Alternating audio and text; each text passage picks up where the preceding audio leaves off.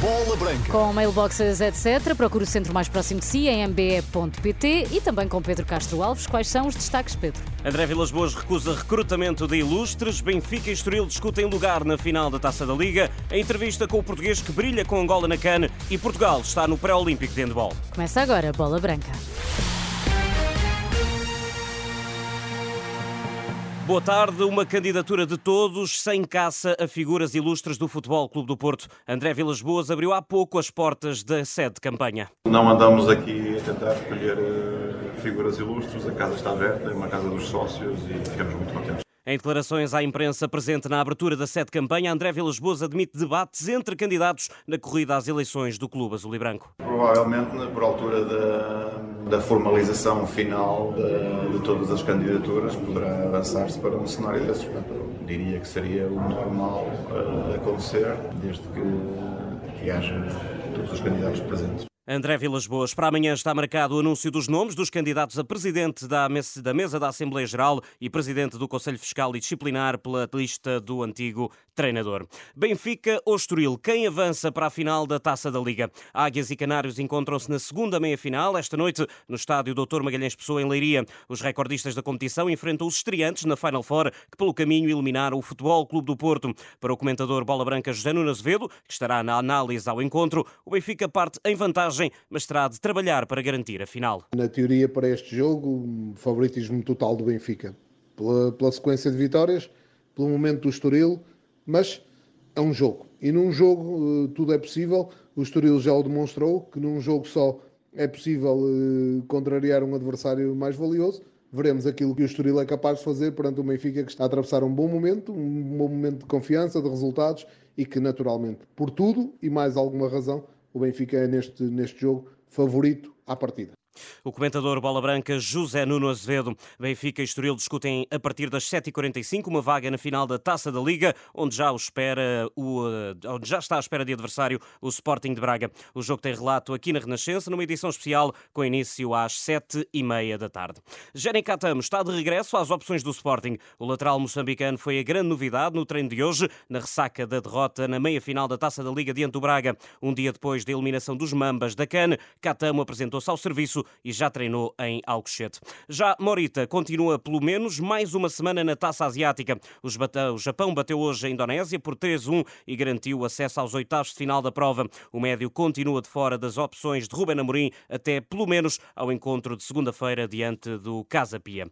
As explicações no estádio, com auxílio do VAR, chegam ao futebol profissional já na próxima jornada. A Federação Portuguesa de Futebol anunciou que o sistema será testado na segunda liga, além da Taça e da Liga Feminina Penafiel Feirense e Benfica B União de Leiria serão os primeiros encontros profissionais em Portugal a ter explicações do árbitro ao vivo no estádio. Para o ex-árbitro Duarte Gomes, o próximo passo será a Primeira Liga. Penso que isso é o objetivo. Sei que, por exemplo, a Liga tentou uh, na Final Four já ter este, esta opção, digamos assim, porque tinha tecnicamente as coisas preparadas, mas foi entendimento que ainda não era o momento certo cabe ao Conselho de Arbitragem fazer essa gestão, mas o que se espera de facto é que aquela que é a montra mais mediática, aquela que tem mais transmissão televisiva e que são os jogos mais vistos e aguardados, a breve prazo possam contar com esta ferramenta. Portanto, eu acho que esse é o passo seguinte e que ainda acontecerá este campeonato.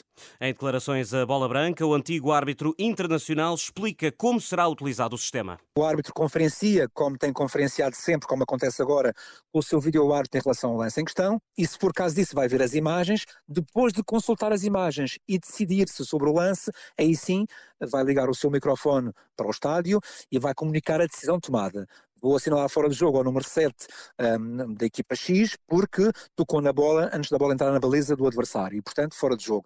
Vai comunicar a decisão que foi tomada. É isto e apenas isto o antigo árbitro internacional Duarte Gomes em declarações à Bola Branca.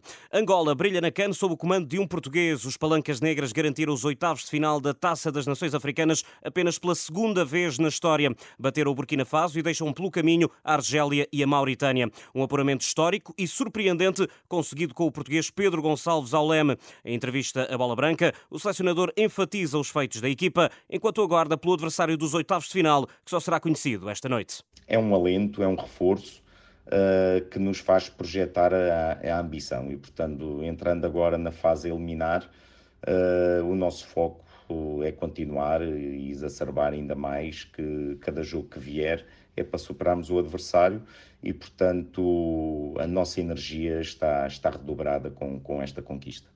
O selecionador de Angola, Pedro Gonçalves, em entrevista à Bola Branca. No mercado, Dani Silva está a caminho do Elas Verona. Bola Branca sabe que o médio do Vitória de Guimarães está neste momento a viajar para Milão com os empresários, de onde partirá para Verona para assinar um contrato válido por quatro temporadas. A equipa vimaranense recebe 2 milhões de euros, mais bónus pelo médio de 23 anos. Na segunda liga, chicotada no Leixões, o clube anunciou que chegou a acordo com o treinador Pedro Ribeiro para a cessação do contrato. Nos últimos 10 jogos, os matosinhenses somaram apenas uma vitória.